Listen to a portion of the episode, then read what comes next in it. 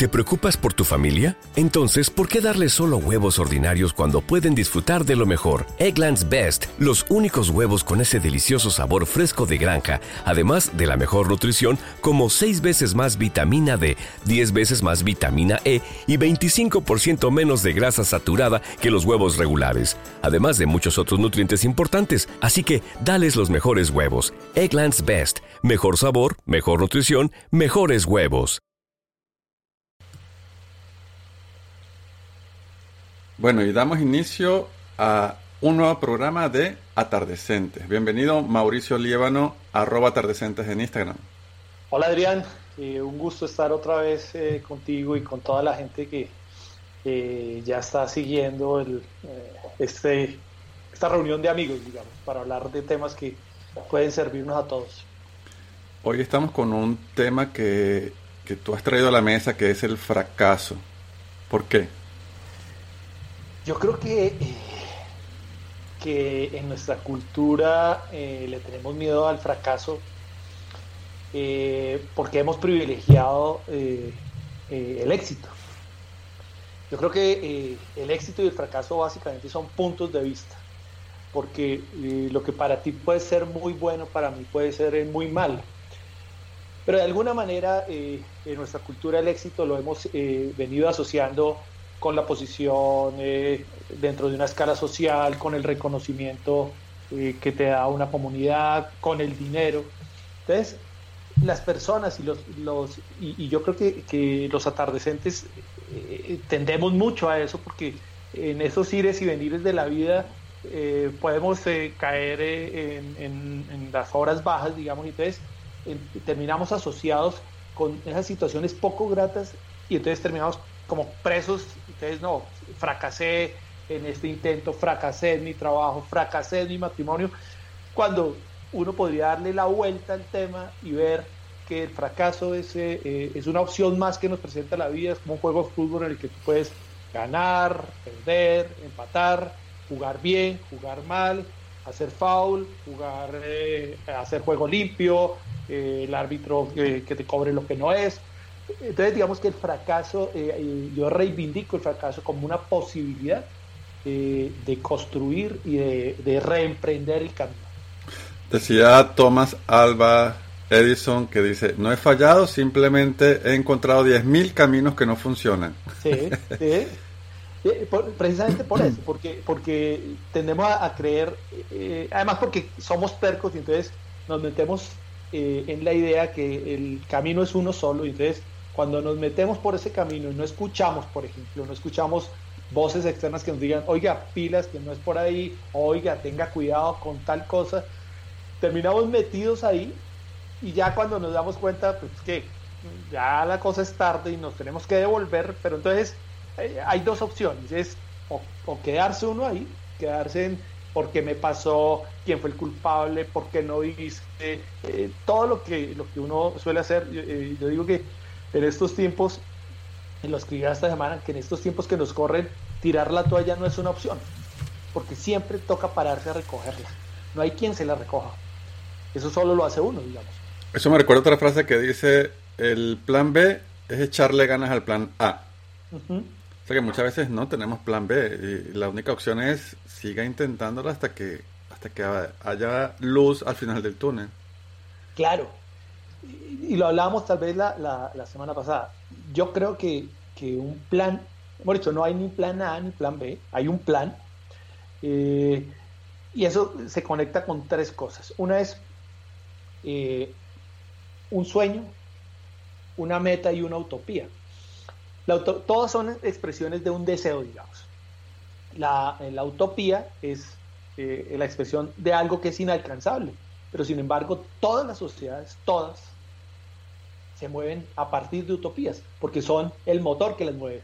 La igualdad, eh, eh, la vida eterna, el amor, son, son esas utopías, entonces todas las sociedades se mueven hacia allá. El sueño es una expresión del mismo deseo, pero que no tiene un tiempo ni un espacio. Y es lo que hacemos todos, creo, los 31 de diciembre.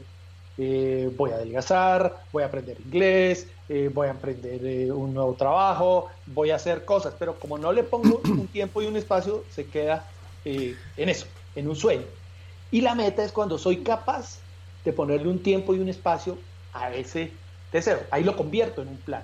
Y entonces, cuando tengo un plan, entonces abarco todas las posibilidades, porque tengo un cronograma, sé cuándo lo voy a hacer, sé qué recursos necesito, sé eh, con quién me puedo asociar, lo tengo todo contemplado. Recientemente en mi Twitter, en arroba paisa7, compartí una conferencia TED no tan de, no de las buenas, ni, pero que tenía un mensaje que finalmente era el que valía y era cómo administrar las energías. Eh, y uno dice, bueno, ¿y quién nos enseña a administrar las energías? Y decía, oye, la energía o la, el tremendo impulso que genera terminar las cosas es algo que no estamos acostumbrados a, lograr. Y qué bueno es ponernos planes o metas o sueños o, o, la misión de hacer tal o cual cosa el 31 de diciembre para el, año entrante y que se quedan en, en, en visto, en veremos, en quizás para el próximo año pero lograrlas es interesante e importante. Cuando decías al principio que, que somos una generación, sobre todo lo de los atardecentes, que le tiene miedo al fracaso, porque nos acostumbraron, bien sea por la televisión o por los hijos de los baby boomers, a, ser exitosos por allá en los 80, en los 90, a que eh, teníamos que ser millonarios, teníamos, o teníamos que lograr una fuente de la riqueza, en contraste con lo que hoy son los millennials, los centennials, que ellos están viviendo es el día a día, el presente, y, fluye, les fluye la riqueza. Por último, la suficiente como para viajar, la suficiente como para tomarse vacaciones, la suficiente para dejar el trabajo, la suficiente para cambiar la vida a 180 grados a cada rato. claro que, sí. Digamos que, eh, por ejemplo, los, los millennials, creo yo, eh, y, de pronto es una posición de, las personas mayores, los que estamos por fuera de, esa generación, que solemos criticar a los, a los millennials y a los centennials en el sentido de decir, no, es que ellos no saben lo que quieren, son inestables, cambian todo. Yo diría que por el contrario es una generación que sabe lo que quiere. Y como sabe lo que quiere, no se queda en lo que no le gusta. Si está a gusto en un trabajo, se queda si no está a gusto, bien sea por el salario, por el trabajo, por el ambiente, tan sencillo como que dice, se va, me voy y tomo mi camino y me voy y no importa porque mañana eh, será mañana y mañana veré qué hago. Y características importantes como que no tienen miedo. No tienen miedo. Obviamente existe ese instinto natural que todos tenemos y me refiero al miedo a los paradigmas, al qué dirán, al, al a esas posturas que sumen inclusive en la pobreza a muchas personas. Cuando tú me comentaste el caso del fracaso, el tema, yo dije, oye, se me viene a la mente no solo el miedo a no fracasar, sino, oye, fracasé y ahora qué? Salir del hueco para algunos es una tarea titánica, es difícil. Hay gente que aún siendo padres de familia, con dos hijos, eh, terminan eh, endeudados hasta al tope por vivir en ese estándar de vida, por tener los hijos en colegios privados, o sea, y tener cuotas de carro, vivir en una, en, una zona que sus estándares le obligaron o, que se autoimpuso a estar. O sea, hay gente que está metido lamentablemente en, en, el hoyo. Ya, ya fracasaron. Están allí y no saben cómo salir. Sí, porque digamos que hay eh, hay como la tendencia, digamos, eh, el, fracaso puede tener como, muchas causas de alguna manera. Pero muchas veces yo, creo que, el, que el, peor fracaso es el que eh, se autopropina uno mismo. hay personas, y yo en épocas de mi vida me incluyo ahí, que somos especialistas en autosabotearnos, en cometer errores que uno, la experiencia debería indicarle que no los puede volver a cometer eh, y seguir y seguir pegado eh, ahí. Eh, hace poco escribí sobre, sobre el tema de la depresión, que es un tema, es un tema de salud pública, digamos, porque... una enfermedad invisible. Una enfermedad invisible en el que muchas veces las personas, sobre todo las personas cercanas, te lo resuelven pensando, oiga, no, es que Mauricio es muy pesimista, Mauricio es mala leche, Mauricio tiene pereza, eh, o Adrián no quiere, y resulta que, no, que es lo que la gente llama, la gente que sabe llama es, está en un estado depresivo, que es una enfermedad absolutamente eh, que va carcomiendo a las personas de una manera terrible y es tan invisible que eh, puede explotar de, de, maneras que, la gente no, no, quisiera nunca que le pasara. Entonces, digamos, estar en ese hueco eh, confluyen muchos, muchos factores. El tema, por ejemplo, para los atardecentes, yo creo que el tema del, profesional es muy importante. Eh, eh, en la página de atardecentes hay un blog que escribió una persona que relataba el caso que ya no conocía de, un término que no sé en Estados Unidos si, si lo usen, que se llama el edadismo, que es la discriminación por edad. Entonces, cuando tú estás acostumbrado, digamos, a un tren de vida, que no necesariamente quiere decir que si, si yo ya no tengo ese ingreso, siga gastando de una manera mm, que lo hacía como cuando, cuando, cuando podía, digamos, eh, sino que, no, venga, listo, asumo mi, mi, mi, nueva condición de desempleado, porque eh, cuando la persona sale de un trabajo o, o sale de un proyecto y dice, venga, eh, uno siempre confía en que lo van a volver a llamar, que su hoja de vida es lo suficientemente atractiva para que eh, otra persona se interese y resulta que el mercado dice, ah, ah, usted ya no nos interesa, entonces empieza uno a dar vueltas y tumbos y, empieza uno un poco a, autoflagelarse, ¿no? Entonces, eh, miércoles, venga, yo soy un profesional de 20, 25 años de experiencia, pero me tengo que ir a trabajar por el mínimo, no estoy diciendo que ese trabajo sea deshonroso, sea malo, pero, pero yo creo que, también eh, eh, las empresas también abusan de, eso, em, abusan de, un poco al caído caerle. Pero es, pero es una realidad que está pasando y a la que tenemos que encontrarle una respuesta. Y es la siguiente. Em, en varias etapas te voy a plantear esto. Hay gente que dice, no, yo ya fracasé. Y y es como que dice, yo ya soy así y logro viejo no aprende a hablar. Yo o ya caí en un sistema en el que estoy destinado al fracaso y no puedo salir. Y la realidad que me refiero es que no solamente eh, nos discriminan por la edad, entre otras cosas. Es decir, puedes tener 30 años de experiencia que se dice, oye, eres un anciano de, del mundo profesional, X o Y, pero si tienes 50, 55 años, fácilmente puedes tener los 30 años de experiencia, pero yo he visto gente eliminándose años de experiencia para no, parecer, no, parecer tan viejo. Pero la otra realidad del sistema, que aparte que te discriminan por la edad, es que no es que te discriminen por la edad, es que tienen la, la, clara intención de pagar menos a quien sea. Sí, a quien sea.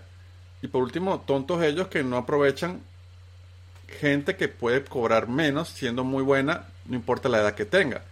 Pero es que no, te discriminan por la edad, pero también te ofrecen de una manera absurda eh, unos sueldos ínfimos.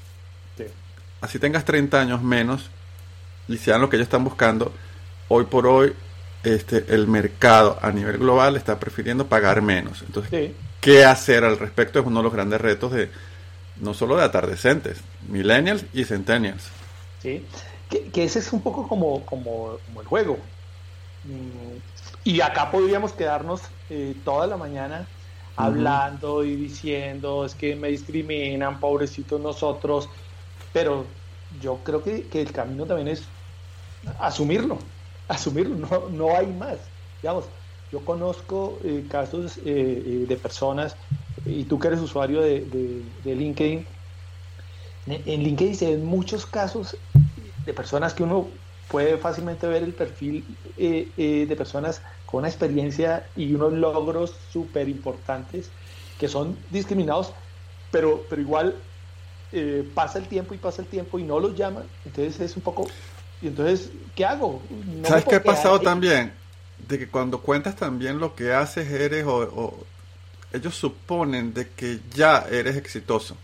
Suponen de que eres millonario, suponen de que no necesitas nada, suponen de que cualquier cosa que te ofrezcan es una ofensa. Y me a mí me ha pasado. A mí me ha pasado cuando dicen, oye, ya va, yo muchas cosas las hago por amor al arte, pero yo también estoy buscando oportunidades, yo también soy bueno para esto, yo también puedo estar pendiente de esta. O a veces uno se dice, oye, tienen tal impresión de mí de que yo a veces me da miedo o preguntar algo o, pedir algo, ¿no? Entonces, también hay que hacer un balance en cómo relatamos nuestra historia y cómo nos perciben a nosotros. En LinkedIn pasa mucho eso. Y en grupos profesionales. claro, pero entonces es un poco eh, lo que venimos hablando. Eh, una es, claro, eh, seguirlo intentando, seguirlo intentando, que es, siempre será una opción, porque siempre en medio de, esa aridez, de ese desierto, digamos, puede existir alguien que, que, sea lo suficientemente inteligente y diga, esta persona me sirve, no me importa su edad, es más, eh, aprecio su edad, su experiencia y, la tomo, digamos. Eh, y la otra es un poco eh, asumir que lo que yo pensaba, que los dogmas que, tenía, que los paradigmas a los cuales me aferré toda la vida ya no funcionan. Y debo, debo cambiarlos, debo romper con esos paradigmas. Parece que eso suena como una frase de cajón y frase de eh, eh, de, autoayuda, pero, pero, pero en el fondo es eso. Yo no puedo seguir haciendo lo mismo esperando que las cosas eh, cambien de la nada, porque el mundo no cambia a mi ritmo. Si yo no me adapto y yo no le doy un viraje a mi vida, pues voy a seguir como un corcho en remolino dando vueltas y vueltas y vueltas sin lograr nada diferente. Entonces, a veces llega el momento como de mirarse al espejo y decirse la verdad y, un poco retomando lo que hablamos eh, en, la charla pasada, decirse la verdad y decir, listo, me asumo que ya eh, el mercado no me quiere o, no soy un, sujeto apetecible para el mercado y debo hacer una cosa diferente a partir de lo que yo soy. Y eso se conecta también con lo que hablábamos la vez pasada, del famoso Ikigai, ¿Qué es lo que me mueve? ¿Cuál es el motor que me mueve eh, en la vida? A los atardecentes suele pasarnos, por ejemplo, eh, y lo digo y lo relato en primera persona. Eh, yo durante mucho tiempo tuve como centro de mi vida mis hijas, digamos. Entonces todo giraba en torno a mis hijas. Lo que uno no cuenta como, y no tiene en cuenta como una persona atardecente es que los hijos crecen y los hijos deben volar y uno se supone que los prepara para eso, para volar. Pero cuando vuelan, uno ya los ve, uno ya no quiere que vuelen porque entonces se queda, te quedas tú sin, sin, sin ese ikigai, sin, ese centro y entonces ahí es cuando empieza uno a pasar, a pasar problemas, digamos. Eso pasa con los hijos y pasa New on Curiosity Stream. Get ready for the best of the best with our 100 Days of Curiosity, featuring fan favorite titles like Light on Earth with Sir David Attenborough. Join me on a journey like no other. Stephen Hawking's favorite places. It's a crazy world out there. The History of Home with Nick Offerman. Not my home, just homes, other people's homes. And many more. Don't miss 100 Days of Curiosity, happening right now on Curiosity Stream. Annual plans are $20, just $1.67 a month. Visit curiositystream.com. también con las parejas. Rompes con la pareja, hay un fracaso amoroso y habías depositado toda tu estabilidad en la codependencia de la otra persona, en la monotonía o en, en, ese día a día con, con, la pareja. A propósito del Ikigai y de... Hay una frase de Emma Watson, Watson, la actriz, que dice, no quiero que el miedo a fracasar me detenga de intentar hacer las cosas que realmente me importan. Sí. Este, por cierto, aquí citando frases célebres, tienen que seguir la cuenta arroba atardecentes en Instagram. E igualmente la, cuenta personal de Mauricio Liébano, mail Liébano, mail como mail de correo electrónico. Eh, van a encontrar una cantidad de, de frases espectaculares este, que originaron atardecentes. Y vayan pues a atardecentes.com y lean ese artículo de... Eh, el edadismo. El edadismo, que cómo nos, nos crucifican por la edad. Sí. Eh, definitivamente el, miedo al fracaso o el miedo a salir del fracaso, que es otra, otra realidad que pasa, por ejemplo, a los inmigrantes que empiezan una nueva vida. Eh, creen que todo el mundo se acabó y siempre hay otras maneras y hay otras cosas que hacer. Si tu profesión, ¿verdad? Inclusive la profesión es producto de tus circunstancias, mi yo y mis circunstancias, ¿no? Sí. Entonces, si te toca despojarte de ese traje de las circunstancias, de ese traje de esa profesión, aún tengas 30 años, y te toca emigrar o te toca empezar un nuevo trabajo, hay que hacer lo que se tenga que hacer. Es ver, y van a ver que es un, es un mundo nuevo, es una oportunidad. Qué bueno hacerlo sin necesidad de hacerlo. Es decir, cómo te puedes dedicar y abrir nuevos espacios a, voy a estudiar cocina, gastronomía, porque me gusta, voy a a comenzar a escribir ese libro que tengo 30 años planeando escribir. yo, yo creo que, que, ahorita que, no, que tocas el tema de los inmigrantes, eh, yo pensaba el otro día que, que, el atardecente de alguna manera debía tener el espíritu de inmigrante. Es decir, venga, este ya no es mi espacio, necesito un aire diferente eh, y tomo el riesgo, tomo el riesgo. ¿sí? Los abismos o son para volar o son para matarse. Yo creo que el atardecente debería tomar, tomar sus alas y volar y, adoptar ese espíritu inmigrante de, venga, asumo el reto de enfrentarme a lo nuevo. Lo que pasa es que enfrentarse a lo nuevo eh, no es tan fácil y para, personas eh, como nosotros, digamos, como, como esa comunidad atardecentes que estamos eh, intentando congregar, siempre será fácil hacer lo que he venido haciendo porque me da seguridad, porque lo sé hacer, porque de alguna manera me implica menos esfuerzo, pero cuando me enfrento a lo nuevo, y, qué chévere enfrentarse uno a lo nuevo por decisión, no por obligación, porque cuando tú estás con la soga al cuello, con las cuentas eh, eh, eh, apretándote todos los días, cuando la única llamada que recibes es la de la persona que te llama a cobrar, y entonces uno establece como una relación de amor y odio con, el, con el cobrador, ahí las circunstancias te empujan a hacer algo diferente. Entonces, arrancar de ahí, arrancar con la soga al cuello es más difícil de todas maneras. Y por eso es interesante que el atardecente también es capaz de decir, bueno, es hora de viajar. No es porque pueda, no es porque haya logrado cierta capacidad financiera o porque ya mis hijos se fueron y entonces me queda un poco más de plata en el bolsillo. Entonces puedo yo gastármelo en mí o irme a un viaje, que por cierto, para viajar no se necesita gran cantidad de dinero, sino ser eficiente y ser inteligente. Hay gente que emigra y en los mal llamados países del primer mundo, pues de las fortunas que tienen es que, o al menos en Estados Unidos, y me, lo he visto, no te discriminan por la edad. Al menos no en todos los trabajos. Quizás siempre haya, haya la capacidad de elección y, y de contratar al amigo del amigo, pero puedes al menos emplearte para pagar las cuentas, emplearte para llevar comida al plato, pero en todo caso, pues, este, entendernos también como seres humanos que puede de repente desafiar esa circunstancia y decir, oye, yo soy más que la ciudad que me viene a hacer, yo soy más que las circunstancias económicas, políticas y sociales y culturales de ese entorno del que yo creía que era parte, o que soy parte porque estaba allí.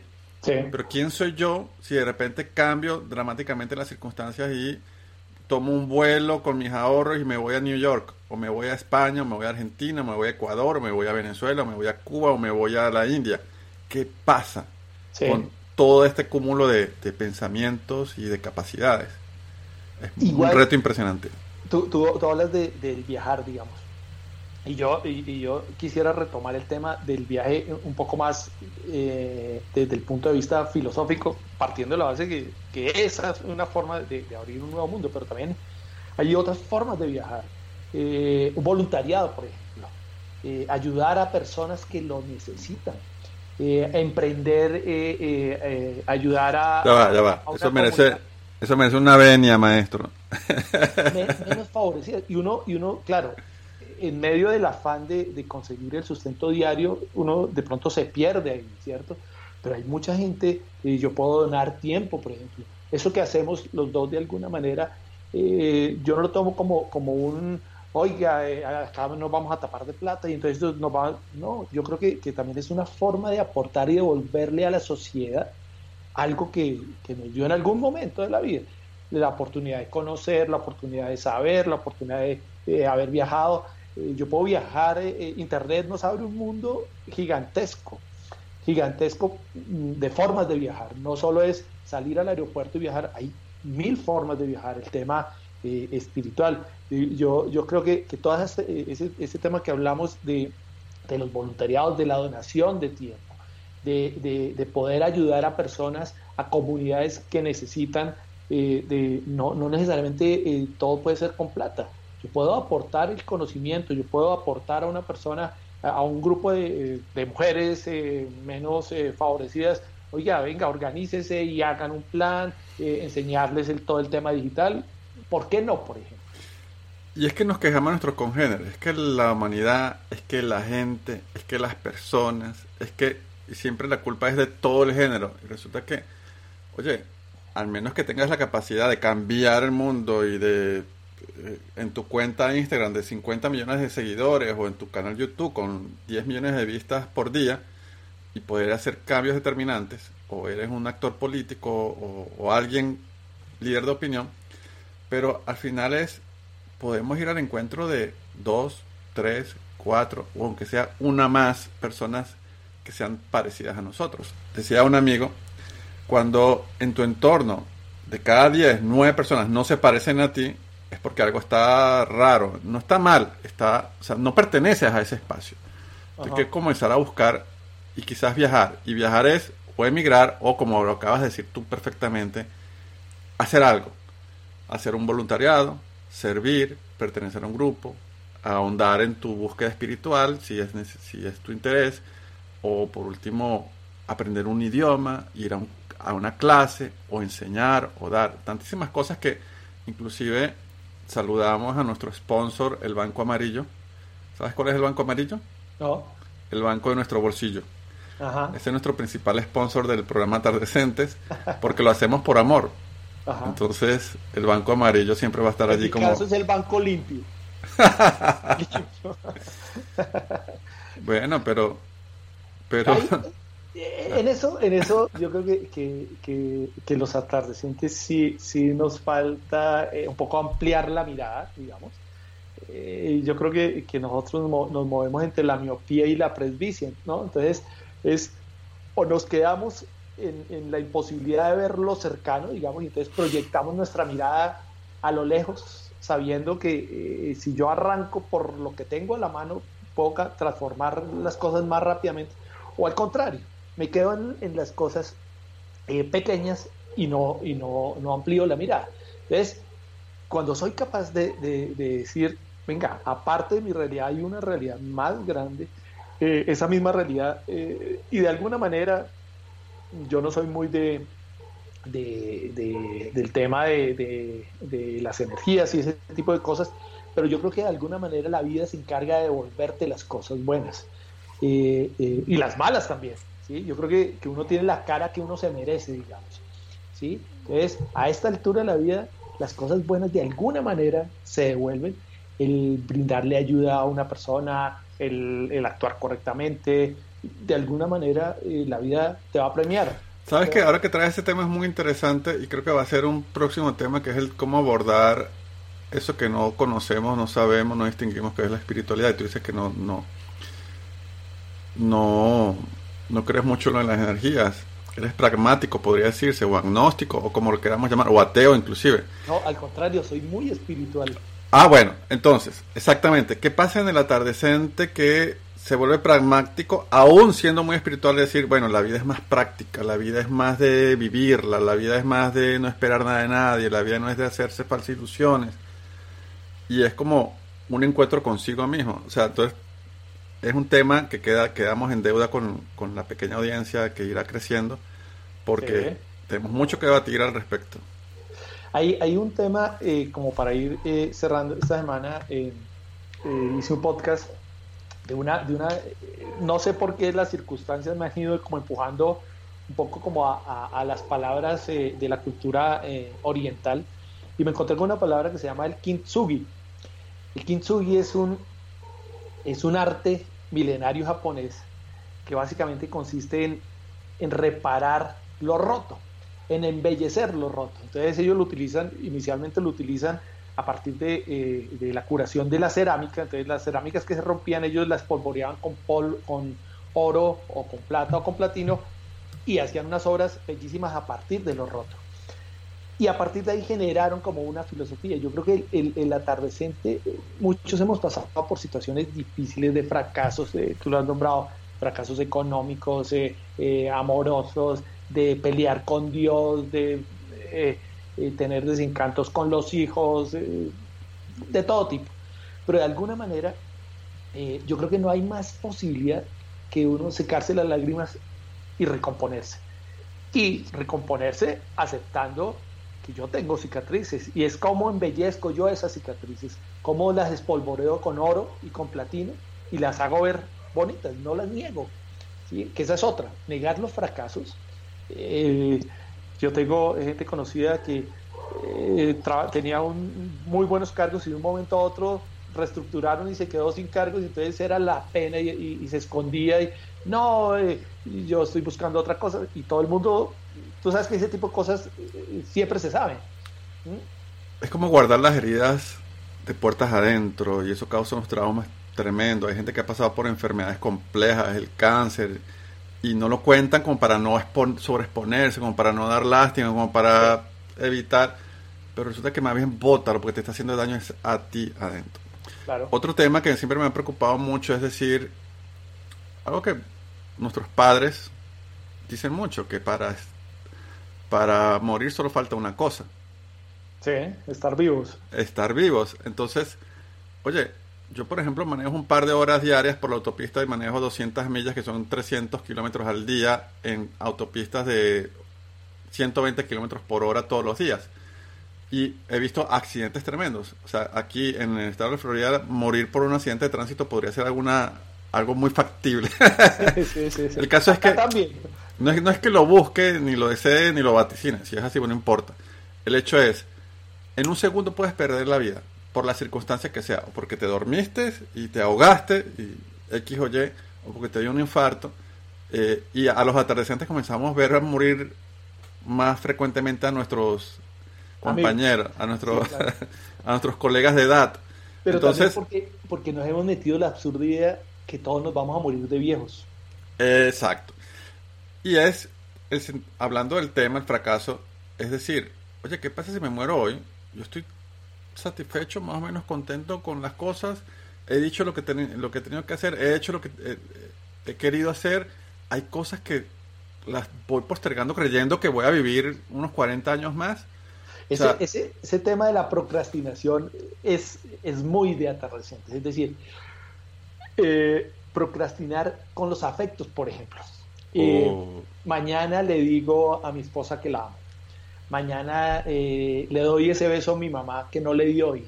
Mañana le digo a mis hijos lo orgulloso que soy porque, mañana, mañana voy a tener tiempo. Y lo que tú dices, yo me puedo acostar hoy pleno de vida y, y no amanecer.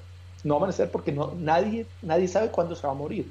Entonces, cuando yo procrastino, eh, los afectos sobre todo, eh, y yo creo que ese es un tema clave en los atardecientes, uno no puede esperar morirse para, o, o que la otra persona se muera, porque se le puede, lo lógico es que se muera uno el papá, pero el papá se puede morir hoy y entonces miércoles me va a quedar siempre con la idea, yo por qué no le dije, yo quería decirle y, y ya no hay, no hay, no hay posibilidad. El primer ejercicio que hago es que hagamos o abracemos con significado.